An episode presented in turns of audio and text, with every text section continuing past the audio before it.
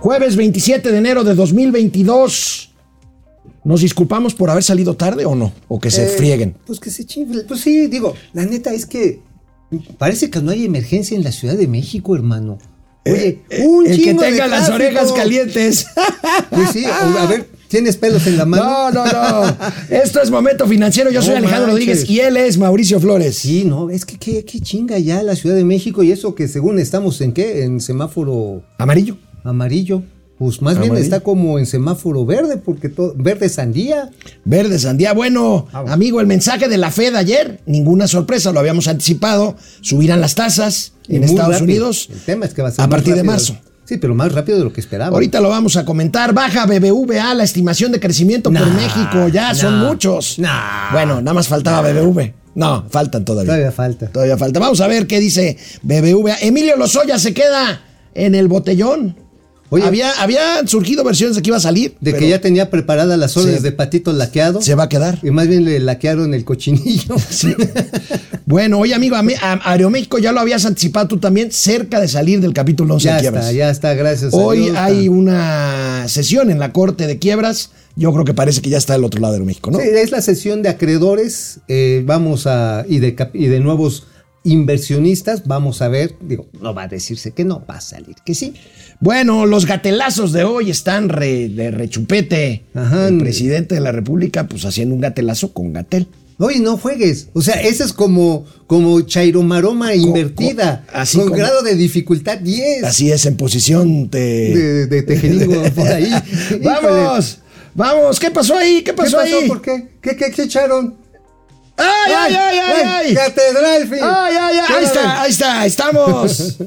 Esto es Momento Financiero. El espacio en el que todos podemos hablar. balanza comercial, Inflación, evaluación, tasas de interés, momento financiero, el análisis económico más claro, objetivo y divertido de Internet. sin tanto choro. Sí, Y como les gusta, peladito y a la boca. ¡Órale! ¡Vamos, réjete bien! Momento financiero. Este, ahorita vamos a ver qué le pasó al presidente López Obrador. Algo parecido le pasó a nuestro operador allá abajo. Ahorita. Bueno, ayer tuvo lugar el primer mensaje de política monetaria del año por parte de la Reserva Federal de los Estados Unidos, el Banco Central, el Banco Central de Estados Unidos precisamente. Y bueno, se anticipan alzas en las tasas durante este año. Vamos a ver la nota principal de nuestros queridos amigos encasados por Enrique Quintana de El Financiero, Víctor Piz. Hacen un gran trabajo, Enrique y Víctor y toda la banda. Vamos a ver, ahí tenemos, pronto subirá la Fed tasas en Estados Unidos, afirma Jerome Powell, quien dice hay bastante espacio para subir las tasas eh, sin amenazar el mercado laboral. Es raro que hable tan claro un banquero central, lo cual quiere decir lo que dices tú, amigo, que las tasas van a subir más rápido que no de están, lo previsto. mira, no están jugando al ensarapado. No. Eso es muy importante. Hoy están en cero.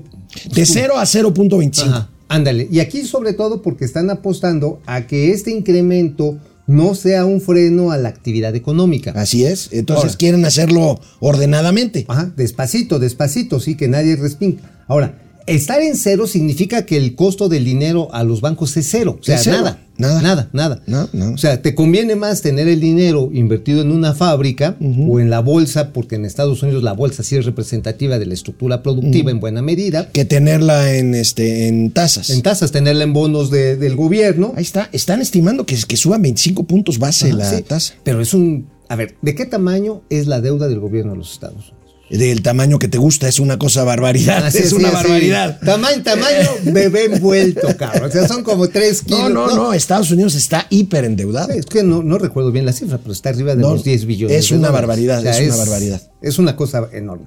Cualquier testereo 0.25% implica que la nueva deuda que van a ir tomando va a salir más cara. Ahora, Estados Unidos tiene la ventaja, siempre lo hemos dicho, de que tiene la maquinita del billete verde. No, es, el, adem- es el emisor de la moneda reserva del mundo, que es el dólar. Y además está en el pináculo del Ah. desarrollo tecnológico e innovación en tecnologías de la información. En el pináculo. Ajá, sí, digo. En el cenit, mejor. No, pues también el otro es más es bien divertido.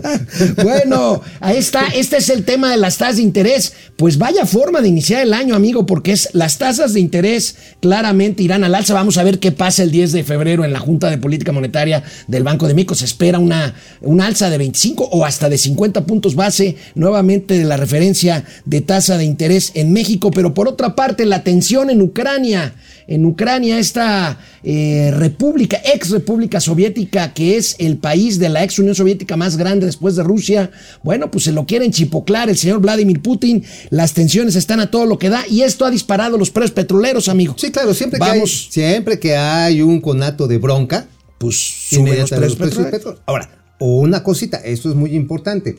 Vamos a ver, está cerca de los 90 dolarucos, ahorita es el momento para la especulacha, cañón, eh, obviamente esto va a tener repercusiones en el caso de México, que ya está 82 dólares. 82 dólares arriba de, 82 dólares la mezcla mexicana. Esto pues va a repercutir sobre el precio del combustible y para que el gasolinazo no sea tan gasolinazo, pues el subsidio al consumo va, a, ser va a ser mayor, pero vas a dejar de recaudar IEPS. Ah, y vamos a seguirle metiendo lana a los que tenemos coche, finalmente. Sí, es un subsidio a los que tenemos auto. Bueno, es es un impuesto el IEPS es un impuesto de control, ¿no? Es un IVA escondido. Sí, es un IVA escondido, te lo aplican al consumo, pero no es generalizado. Bueno, este, y teóricamente si se aplicara correcto, bueno, no correcto, si se aplicara completo es un impuesto correcto porque nos graba a los que podemos tener más, en este caso un coche. O más consumo, más o, más consumo de gasolina, más autos y, favorece a los que no lo tienen. Ahora, que también sirve como para evitar una presión adicional sobre los, los consumibles de las personas.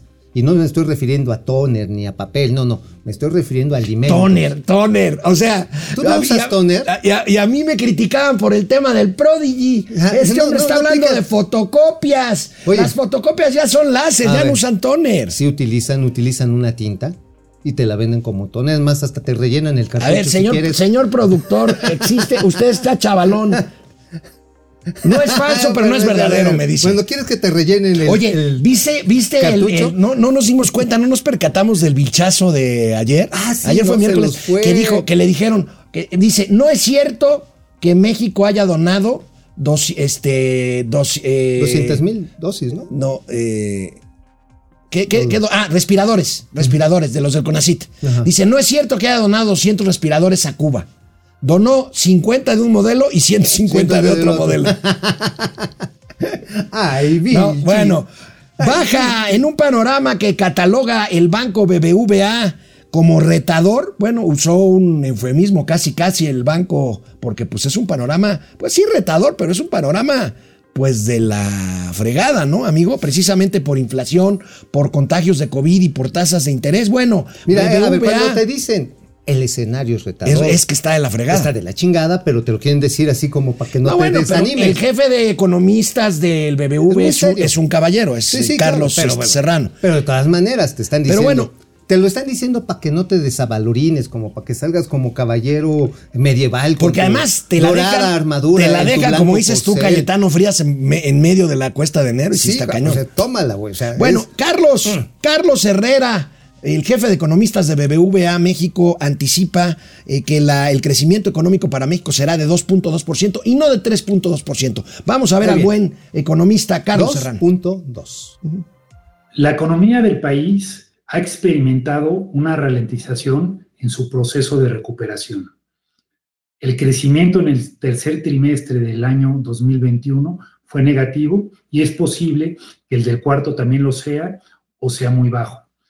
Esto indica que el proceso de recuperación que se venía experimentando ha perdido vigor. Esto se debe fundamentalmente a dos factores. El primero de ellos es la nueva variante Omicron, que ha tenido una tasa muy alta de contagio, que ha incidido negativamente sobre el consumo y sobre la movilidad de los consumidores.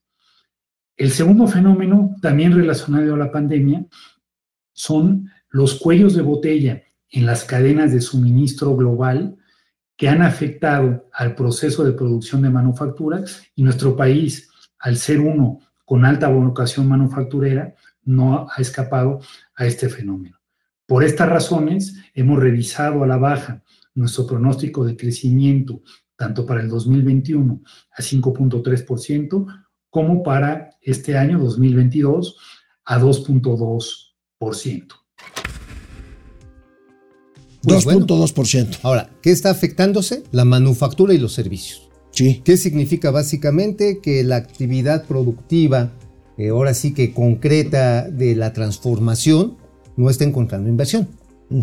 O ve costos más altos de la energía, por ejemplo. ujú. Y en los servicios, por ende, lo mismo. Así O sea, es. lo único que nos está evitando que nos vayamos al mendigo sótano es la actividad primaria, básicamente agropecuaria y extractiva. Así es. Bueno, es- sobre el mercado laboral, Carlos Serrano, el economista en jefe de BBVA, dijo lo siguiente: agradecemos este material a nuestros amigos de Viene. BBVA, a Por Jorge favor. Terrazas y a Ernesto Flores. Vengan.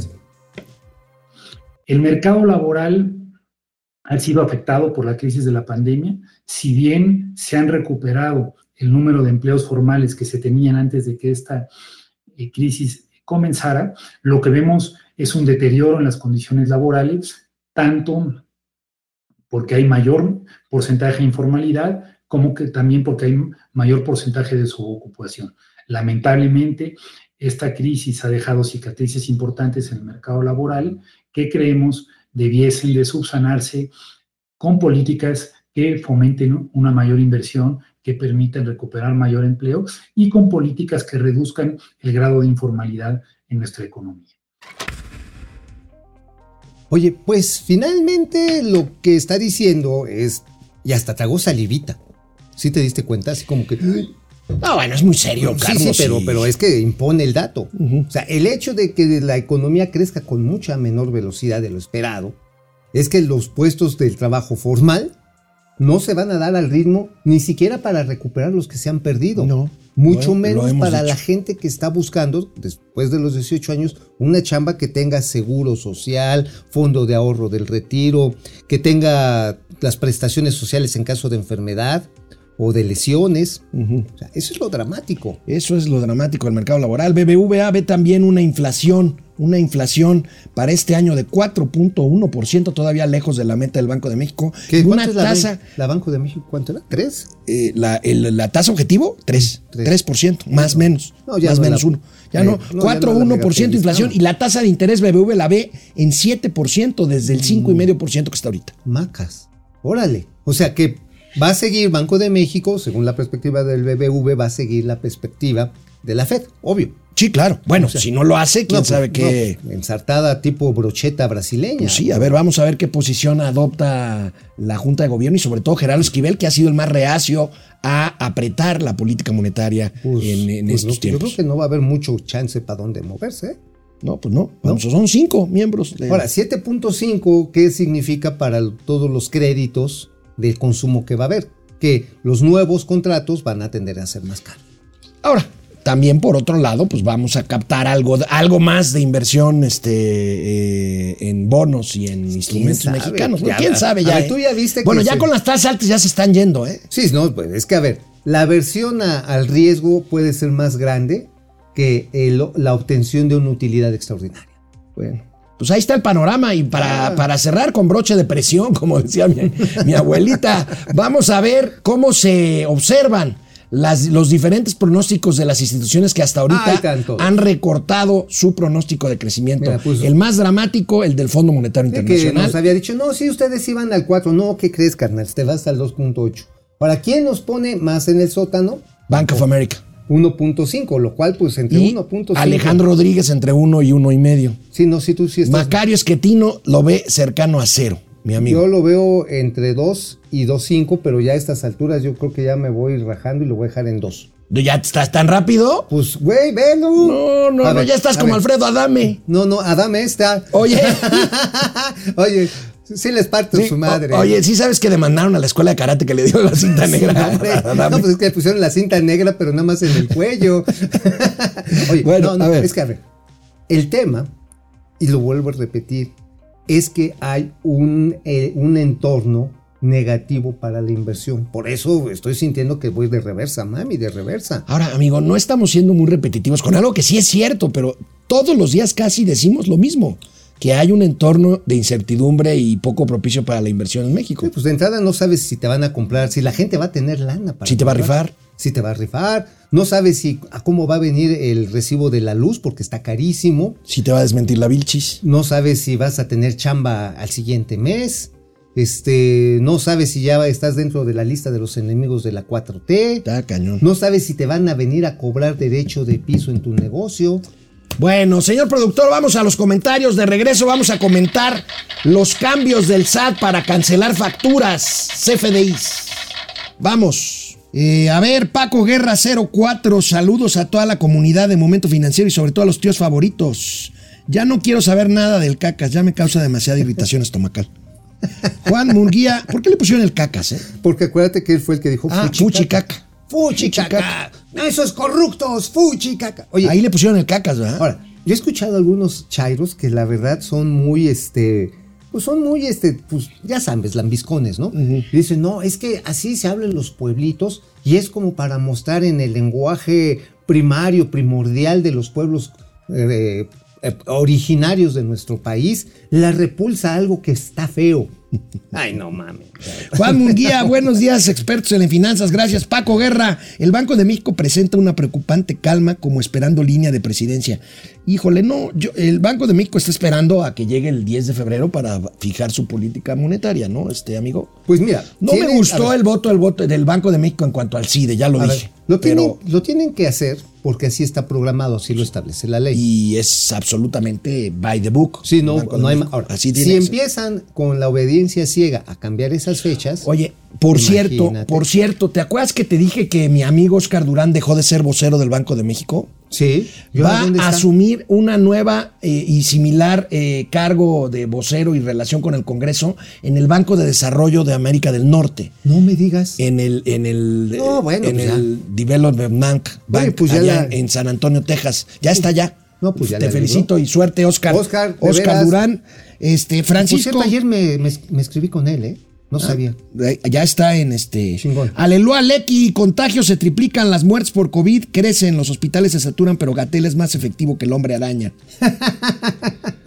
Lara Ignacio, buenos días a Tomata y Perejila de las finanzas. Alejandro Méndez desde Querétaro Rock. Aleluya, Lecky. ¿Se imaginan bases militares rusas en Mexicali? Oye, con vodka estaría en toda madre. Oye, Francisco Valeriano, sin red protectora los altos y gatelazos. Marian Sabido, buen día comunidad. Y a los tíos financieros, incrementan el subsidio a las gasolinas, ¿de dónde sale ese dinero? Pues, ¿A qué rubro le quitan el presupuesto? Pues lo que pasa es que más bien dejan de recaudar, ¿no? Ahorita el subsidio es en forma de, de apoyo, de estímulo fiscal. Sí, claro, o sea, en vez de cobrarte, creo que es de 5 pesos Sí, el, sí. el IEPS Ahí completo. lo, ahí lo van. lo van chiquiteando. Sí. O sea, de repente es un peso, de repente son dos, de repente es nada. Lo van viendo según la recaudación que se va haciendo semana por semana. Eh, de Frog, 50 varos. ¡Ay! Papacito. Oiga, no escuché la maquinita, ¿eh? A ver, échenle. Fuchi caca. A ver.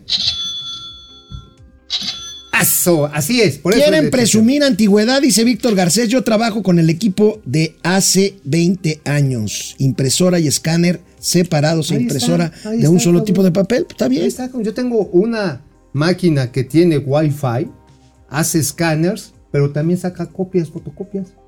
Genaro Eric van a heredar el Prodigy a sus parientes. Gustavo Velasco, tíos financieros, está horrible panorama. Está Eh, muy. Francisco García, el Banco de México presenta uno, ya, nos, ya lo habíamos Oye, visto. amigo. Dora Elena Apreciado, saludos desde Mazatlán. Amigo, Mm. un breaking news. Me acaban de pasar. A ver. hay que subirla.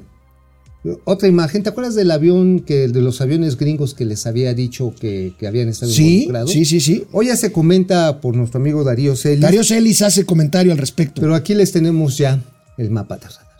del incidente que, del que habla Darío Celis hoy. Ajá, del que habíamos anticipado. Pues pásalo para que subirlo a- Que a habíamos nuestras dicho redes. que no lo queríamos decir porque era muy grave. Sí, Ujú. todos los demás no habían sido graves. Este también estuvo de pánico. Ujú. Ahí lo tienen. Ya lo tenemos, vamos a subirlo. Este. Bueno, pues está. No, pues, hermano, estamos jugando con pinche fuego. Con Bueno. pinche fuego. Pues páseselo ahí a- al, al buen este. ¿Argenis? Argenis, A ¿no? ver. Para que. A ver, Argenis. Argenis, velo trepando, hermano. Ahí va. Ahí va. Ah, ay, Vamos, vamos a seguir con la información de momento financiero. Vamos. Vamos. Bueno, vamos, vamos a comentar los principales cambios en políticas del SAT en cuanto a facturación. Uy. Si usted factura, Híjoles. es necesario que vea esto. Es importante Ojo, cuando ¿eh? hace usted su CFDI. Acuérdese del régimen. Yo, por ejemplo, me cambio al régimen de confianza. Tengo que desacostumbrarme a facturar como persona física, como actividad empresarial y poner mi nuevo régimen, que es el régimen de confianza. Y Pero te van vamos a a ver aplicar una tasa una tasa, este, que no digo cuál de- porque van a saber cuánto gano. en función de tus ingresos. Sí. Y hasta ahí te la van a ir arrimando. Así es. Bueno, vamos a ver estos cambios. Aquí los tenemos en pantalla. Eh, precisamente eh, hay cancelación automática. Esta es una buena noticia. Si la factura emitida es por un monto superior a mil pesos y si el trámite, o sea, la cancelación se hace a más tardar al día siguiente de la emisión del CFDI, eh, la cancelación es automática. Esto Ajá. es bueno. Sí, Nada pero más que ahí luego. el pero es hacer en chinga. En chinga. El SAT. Podrá multar con 5 a 10% el monto. No mames, si se emite un comprobante por error y no se cancela. ¿Qué quiere decir esto? Que agarras y le pones una la fecha equivocada. Te equivocas en el concepto. Y no lo corriges en, Ah, en un día. En un día. Que la riegas en, eh, en establecer la cuenta. Cualquier cosa, ¿eh? Los campos de una factura son, creo que son 15 campos más o menos que tienes que llenar Sí. correctamente, incluyendo el código de- del pago. Y habrá multa de 5 a 10% que se... de- si se cancela la factura fuera del plazo establecido. Es decir, ¿cuánto tiempo El es ejercicio fiscal en curso. Ajá. O sea, si quieres cancelar... Ahorita una, factura del año pasado, ya te 10 la- a 15%. Ya te la ahí está, macro bueno, pellizcaste. pues ahí está. No, mejor no. Mira, mejor un contador, ¿no? Mejor un contazo. Sí, mejor ¿para un qué, ¿para qué contador. andar, Bueno, andarle buscando? A ver, creo que ya saben de qué escribió Mao hoy, pero a ver, Mao, recuérdanos de qué escribiste hoy. Precisamente ahorita vamos a subir. Exacto. Este, se El lo paso, a- se lo paso al claro. señor, este, al, se- al señor Campos ahorita el video también. Ajá, sí, pásenlo. A ver, lo pero ¿de qué escribiste hoy, amigo?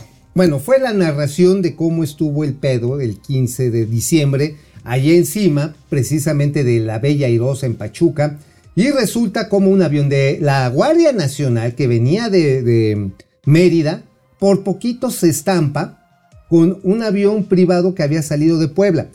Y mira, ¿quién estaba a cargo de este pedo? Carlos, eh, bueno, es el supervisor del centro de control que se apellida el señor Rojas.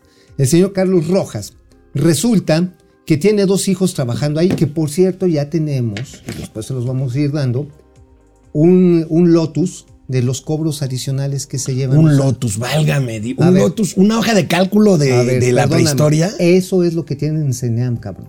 Lotus, o sea, Sí, eh, eh, eh, sí, el, el Excel sí. de hace 40 años. Sí, Wow.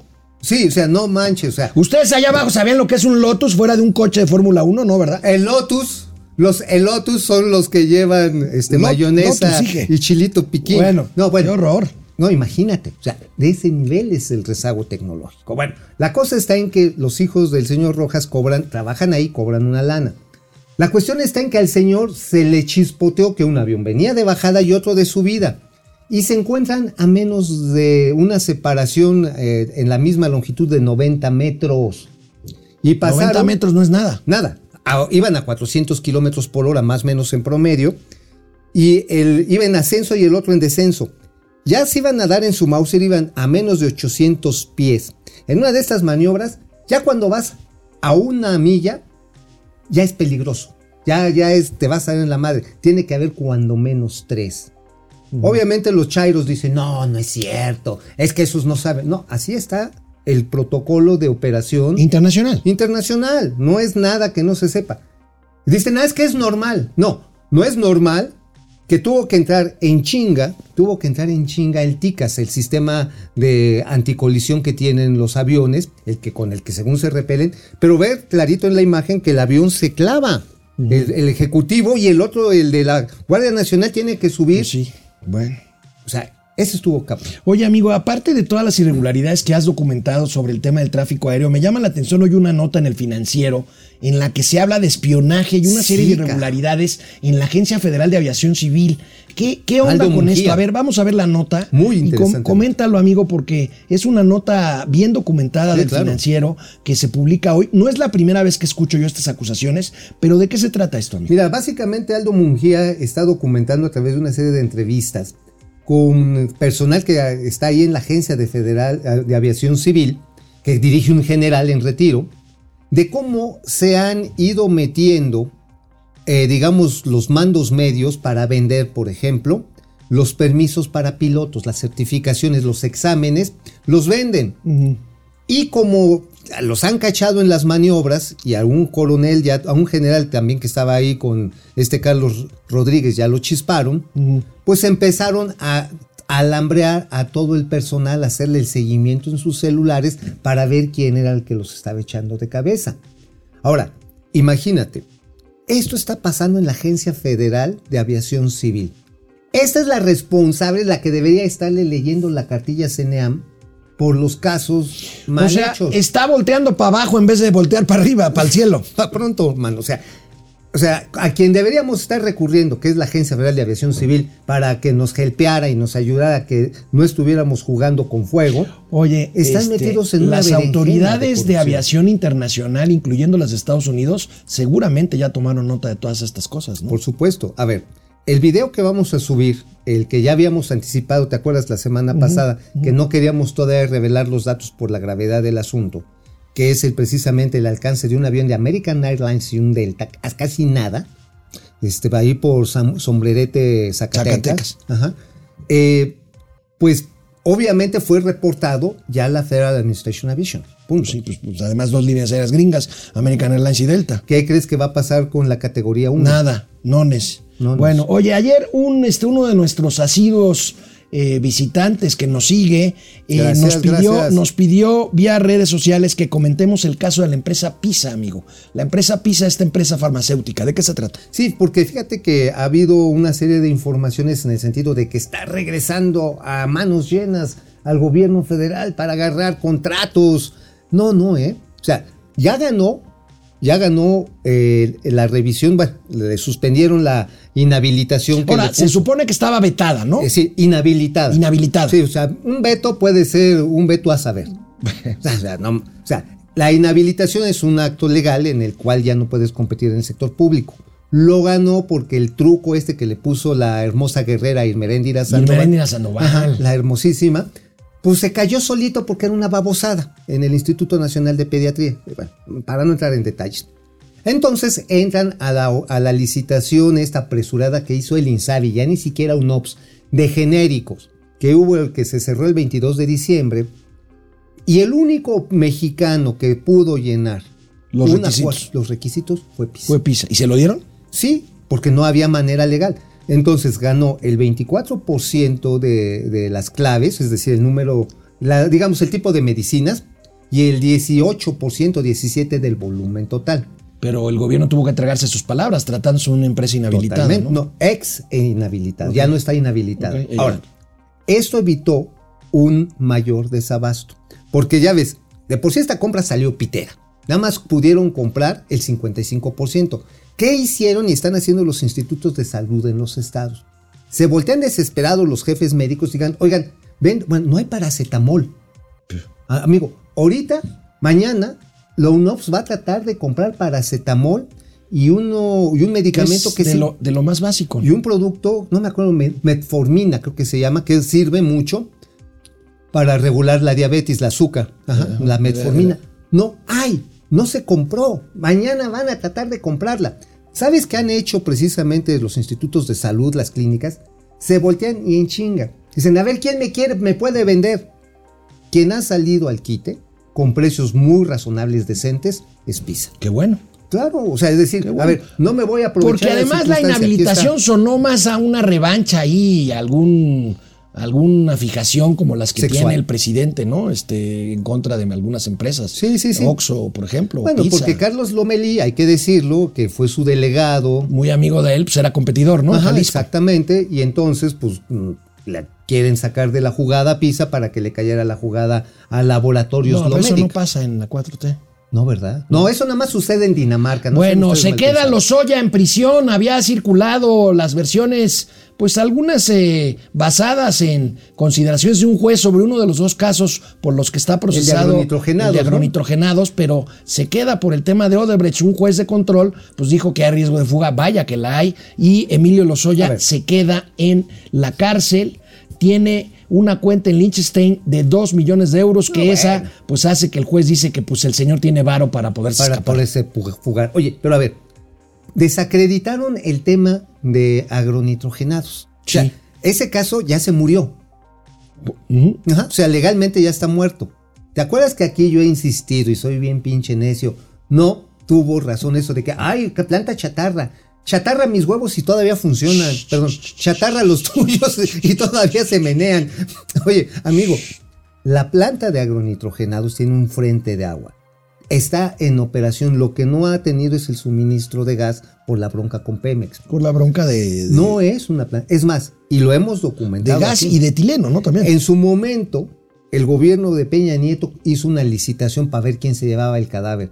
Y pues le ofrecían el doble los turcos. Ajá, los turcos le dijeron, Ibradim dijo, órale, yo le entro, les pago 1.500 millones de dólares y costó 700. Bueno. Entonces, como ya se acreditó que no hubo tal empresa este, chafa, pues ya se lo zafaron. Donde sí está bien atorado Ese no, Odebrecht. es en Odebrecht. Ujú. Oye, Bueno. ¿pero qué va a pasar con las aportaciones del bienestar el próximo sexenio? No sé qué va a pasar. Pues porque, pues, para el caso es la misma chingadera. No, bueno, pues a ver quién se atreve a quitar esas aportaciones del bienestar el no, próximo. no, pues nada Eso- más el carrusel que se, que se organizó ahí, que quedó muy documentado. o sea. ¿Te acuerdas con este, el, el Alejandro qué? Esquer, el Esquer. particular del video, donde estaba eh, dando vueltas a sucursales de, A ban- ver, de, de firme, ¿De, de, dónde- de- de quién era la lana? ¿De quién, quién puso el billetito? ¿De Pues- dónde lo recogieron? Pues, Pues, pues, pues, Pues- digo, digo, a lo mejor nos, a, a lo mejor las nos, aportaciones son aportaciones. a lo mejor no son 10 millones de dólares, a lo mejor son 50. Pero Bueno. el tema es el mismo. Sin sorpresa, como ayer lo adelantó nuestro amigo Mauricio Flores Arellano, el Instituto Federal de Telecomunicaciones, en forma unánime, pues ayer decidió no otorgarle el permiso a la empresa Carlos Slim, eh, Claro Video, para poder participar y competir en el mercado de televisión de paga. Ahí tenemos la nota, está en todos los periódicos, Tan, tan. a pesar de que el señor Carlos Slim Dovit, el primogénito de don Carlos Slim, eh, pues había ofrecido una inversión de 8 mil millones de Usted pesos en caso de que eh, se les diera esta. Dijo que era como una extorsión. Pues no sé, pero bueno. Y además- Oye, por cierto, ya ves que comenté lo de AT&T, mira, Ahí está. Ahí sí, AT&T niega. Diga, 20 millones de, de están bien, suscriptores. sí, pero están bien encabronados. ¿Por qué? Mira, están bien encabronados porque uno, se los atoraron con la tarifa cero de interconexión. ¿Te acuerdas que, Sí. que fue un error de la reforma? Hay que decirlo. Sí. Porque obligaban a Telcel a regalar la interconexión. Nadie puede, está obligado a regalar lo suyo. No. O sea, no puedes. Entonces ese fue el error, pero ellos habían hecho sus primeras corridas financieras en función de esa tarifa cero y que se los enchufan. Y eso obviamente les vino atrasando el plan de crecimiento. Bueno. Oye, por cierto, no fue por unanimidad lo del IFT, ¿eh? No, no, bueno, fue por unanimidad en cuanto a no dar la concesión, porque Ah. dos consejeros votaron por que fuera definitiva y tres más patearon el bote de que otra vez se pueda subir Ajá, el sí, caso que, al que- que- pleno. ajá, que veían muy endeble el esquema, veían muy endeble. Sí, pero en función de no darle la concesión, fue unánime. Dijeron, mire. Y tre- tres patearon el bote para adelante y dos dijeron, no, yo, nosotros estamos porque ya se le cancele definitivamente la No, dos posibilidad. querían. Dos querían. Dos querían, dos querían que sí. Sí, dos querían que sí y tres la y pate- tres la patearon. No quiero decir los nombres porque sí voy a ser bien pinche chismoso, pero ya lo subí a Twitter. No lo quería decir, pero ya está. Ya está Cuevas, uno de ellos, ¿no? Sí, sí, sí. Adolfo Cuevas. Adolfo Cuevas, que es buen amigo, pero él estaba a favor de que se le permitiera el cambio y también este Javier, no me acuerdo. Pero finalmente los cinco votaron por no Sí, concederle ya cuando no llegaron, ¿sabes qué? Que se regrese a estudio.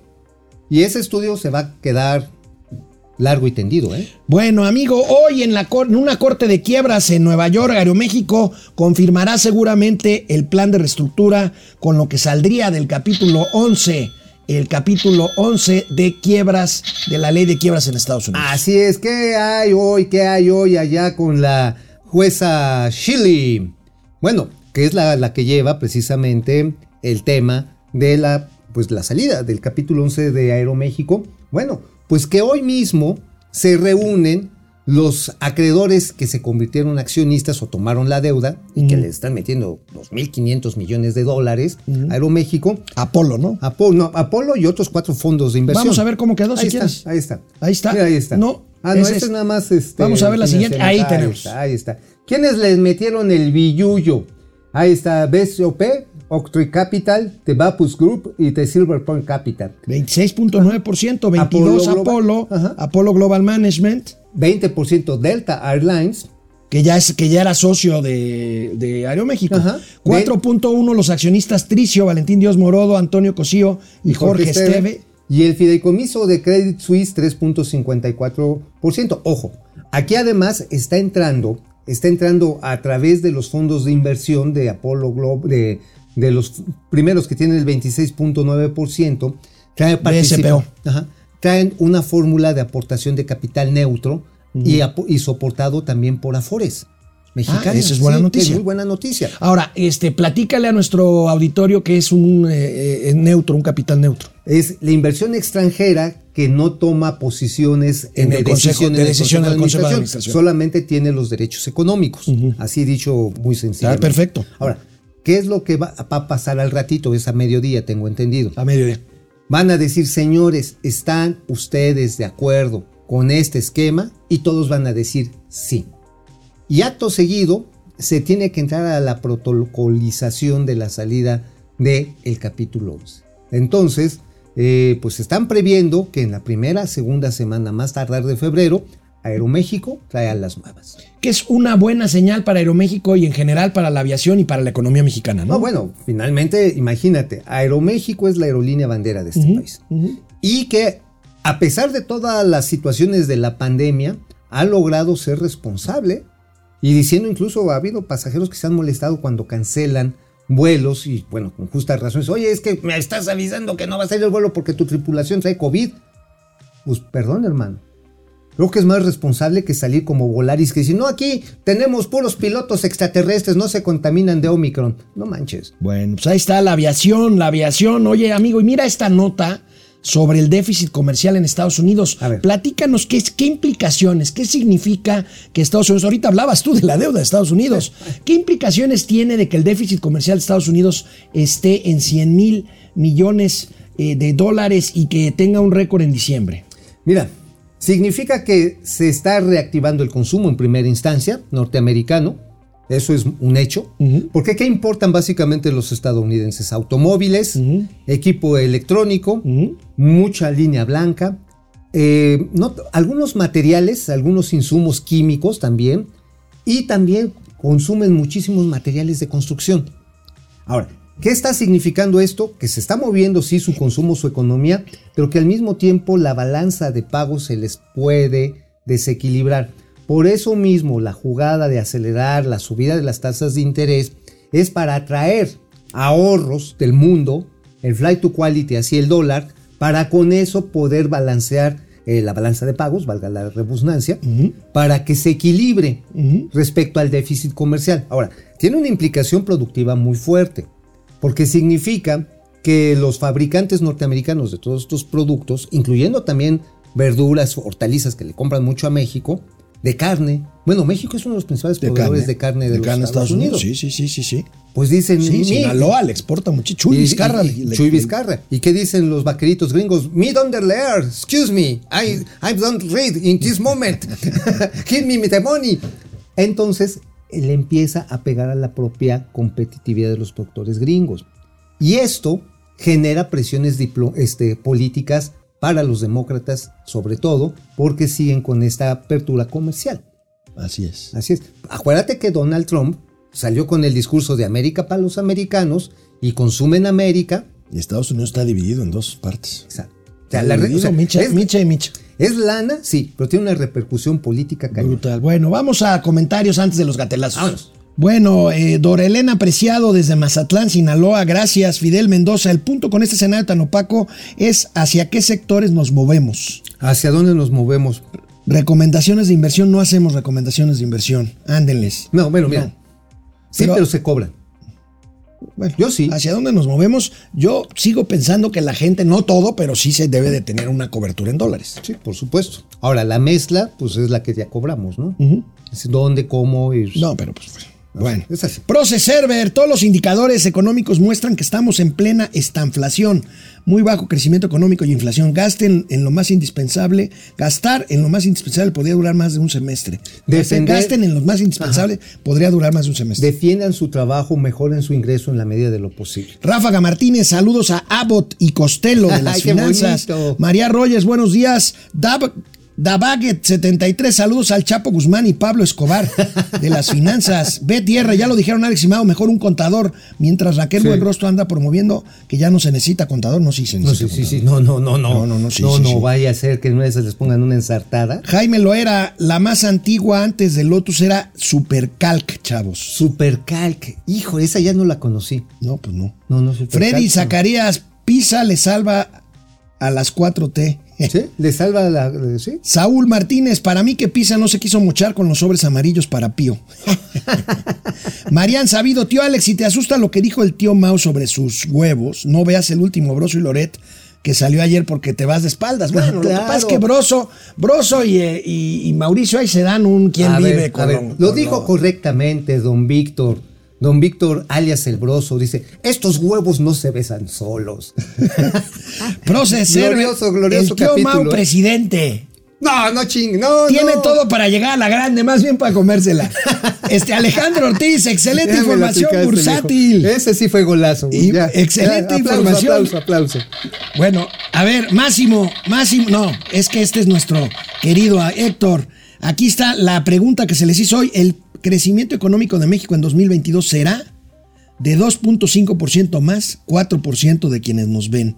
Uf. Hasta 2.4%, 13%. Menos de 2%, 82%. Bueno, pues está. Pues es que el, el ánimo anda negativo. El Está- ánimo anda negativo. el ánimo anda Ahora sí, negativo. Bueno, vamos con los gatelazos para que se nos quite no lo sean, negativo. no sean terroristas informativos, perros. Bueno, antes de los gatelazos y regresando al tema de la aviación, aquí Mauricio Flores me dice que tiene una exclusiva. Interplatanaria interlocal. A ver. Los pilotos de Aromar se van a huelga el próximo miércoles. Esa es la sentencia de muerte de Aromar. Y el sábado tengo entendido que los sobrecargos se van a asumir, est- a sumar a este emplazamiento. ¿Y qué recomendación le das a los señores viajeros, pasajeros que tienen un boleto de Aromar? Pues que se cercioren si van a poder volar. Porque esto se resuelve a las 12 horas, 12, 24 A las cero horas. A las 0 horas del miércoles próximo. O sea, de la... Sí, hoy Sí, es ya, jueves. ya ya. jueves, ya dentro de una semana. Y entonces esto sola solamente demuestra que una de las aerolíneas estandartes de Santa Fantasía está morida. O está Bueno, no, pues, eh, una huelga es una sentencia de muerte para... oye, pero una línea. oye, puro muerto está llegando a Santa Fantasía. Ya parece San Nicolás Tolentino. Pues mi- por lo pronto 300 mamuts que no Pues están vivos. Ya parece cementerio de. Bueno. de- a ver si no aparecen muertos por ahí caminando. Hoy le preguntaron al presidente de la República qué opina de la demanda en contra de Hugo López ¿Y qué Gatel por su negligencia en el manejo de la pandemia. Y el presidente se aventó no uno, no dos, tres gatelazos. no se toma en cuenta que eh, los servicios prestados a la sociedad por el doctor Hugo López Gatel han sido excepcionales. Es un profesional de primer orden, serio, es una eh, dicha el que contemos en una circunstancia tan difícil con un profesional con tanto conocimiento sobre la materia. Es de los mejores especialistas en pandemias del mundo.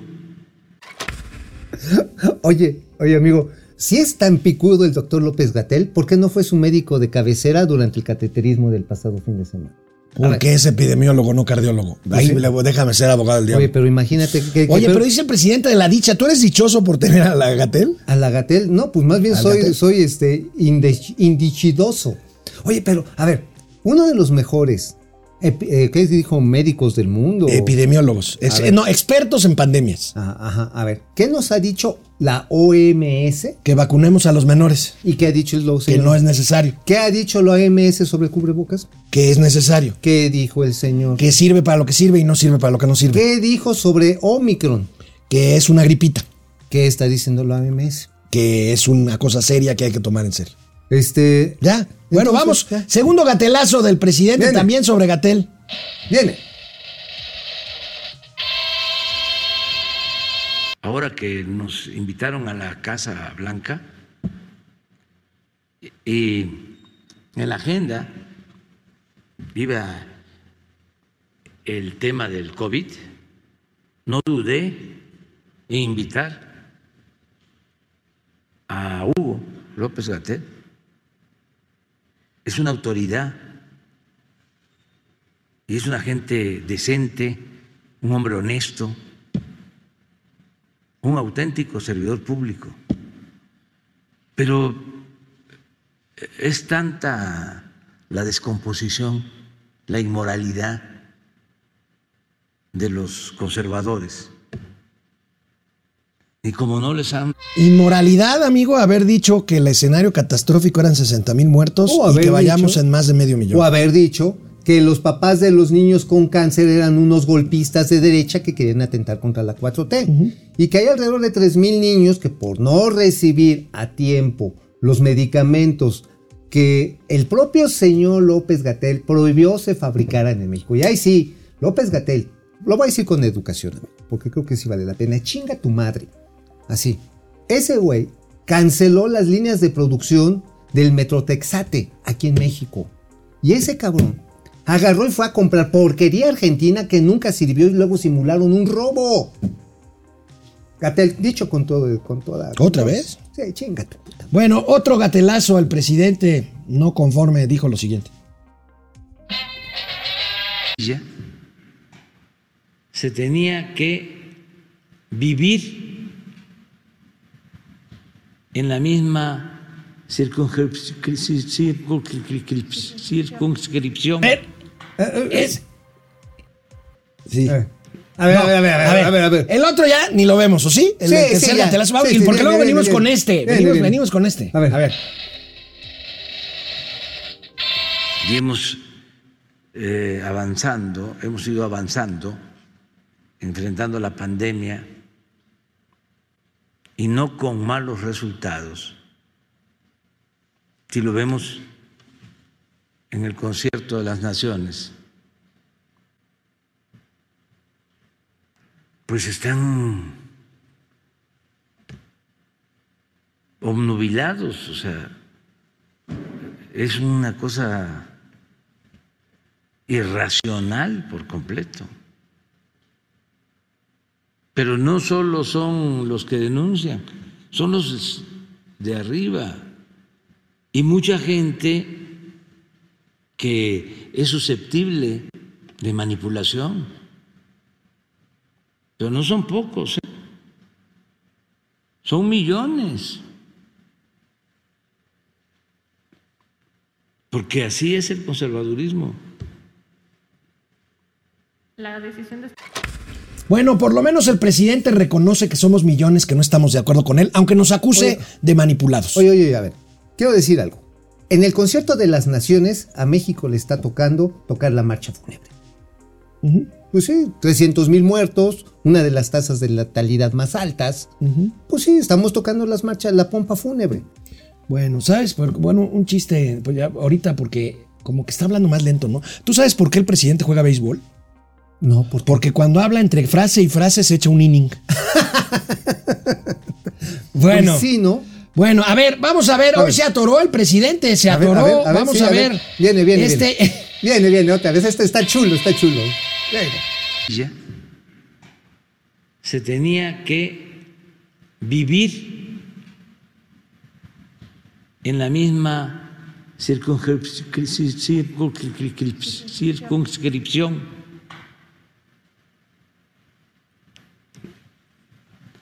O sea, pertenecer a O sea, a ver, a ver. a vivir en la misma cir- ¿Circuncisión? No, no, no. ¿O no, no, circunscripción? no, circun- circun- circunscripción. Sí, ah, no, ya estoy. oh, estoy está, criticando ya- al presidente. Ya estás dando el gatelazo. Oye, Sin circunscripción. ¿y a ti no te hicieron la circuncisión? No, no, no, no, no, no. No, a mí sí me hicieron la- el Oye, mágico. este, bueno, pues parece, divertido, parece ¿eh? que el presidente tuvo el síndrome Vilchis, ¿no? ¿Por qué? Pues se hizo- bolas. se le hizo ah, bolas claro, el- le- ahora sí, se le pegó la tartamuda. se le pegó la tartamuda. Bueno, el gran Van Pipe hace un trabajo precisamente sobre, sobre una sección de Vilchis que pudiera ser creíble. Viene. Buenos días, señor presidente. Las mentiras vienen de todos lados y no solo de los reportamos, reporteros. Aquí tenemos un ejemplo de algunas de ellas. La siguiente, por favor. Una domenia que no se pande. Pandemia que no se doma. El 28 de mayo, el presidente dijo que ya estaba domada y que faltaba poco. y ya falta poco, vamos eh, bien, ya se domó la pandemia, ya se alejó el riesgo Ya pasaron más de 500 días y la pandemia nomás sigue creciendo. La siguiente, por favor. La gasolina sube y nadie la canta, alcanza. Desde que dicen el promedio en las mañaneras, la el precio de la gasolina ha subido más de 5 pesos. Vamos a verlo. Reiteramos nuestro compromiso de bajar el precio de las gasolinas. Precio promedio del diésel en México, o- 18 pesos 81 centavos. Precio promedio de la Premium, 17 pesos 67 centavos. Y de la regular, 17 pesos con 9 centavos. Y tenemos primeramente el precio promedio de la gasolina regular la semana pasada en nuestro país, 20 pesos con 90 centavos, de la Premium 22 pesos con 88 centavos y del diésel 22 pesos con 9 centavos. Reiteramos nuestro compromiso de bajar el precio de las gasolinas. Es todo, señor presidente. Qué, qué bárbaro, qué, qué, No, no, no, no. qué O balconeada. sea, la, la presidida que el precio. Oye, este, pero además la imitación de Vilchis maravillosa, ¿no? Con todo y la sus, este... ta- ta- con todo y sus tartamudas. Oye, ¿no, ¿no tendrá algo que ver con los creadores de Porky Pig? Eso, eso, Eso, eso, es todo. eso es todo. Bueno, vámonos ya porque ya es tarde, pero esta foto de la Alianza del Pacífico, échela, ayer México échela. tomó la presidencia de la Alianza del Pacífico, esta, estos países que dan hacia el Pacífico en el sur de América. y Estamos bueno, pues ¿quién falta ahí? ¿López Obrador? Pues sí. Pues, y, oye, Y- ¿por qué no invitaron a.? Pero está en su lugar Rogelio Ramírez de la Oca, quién sabe qué le pasó, pero. Oye, ah, ¿es, este, ¿es Rogelio? ¿Es Rogelio? ¿Es Rogelio? ¿Es ¿Acá Rogelio que Ramírez de la Oca? Sí, sí. Ah, chinga, yo pensé que era el presidente del Perú. Mira, Piñera, el de Chile, ya se va. Asumo que sí. Luego, pues el de Perú, Pues, este, este, Pe- Pedro Castillo, pues, pues así como que no las trae que- todas consigo. El otro es el de Colombia, ¿no? el de Colombia. Este, y, y bueno, López Obrador, ¿por qué no está ahí? ¿Quién sabe? Pues habrá sido por el juego de béisbol, ¿no? Bueno, nos vemos mañana porque ya nos pasamos del tiempo. Ahora sí, ahí se ven.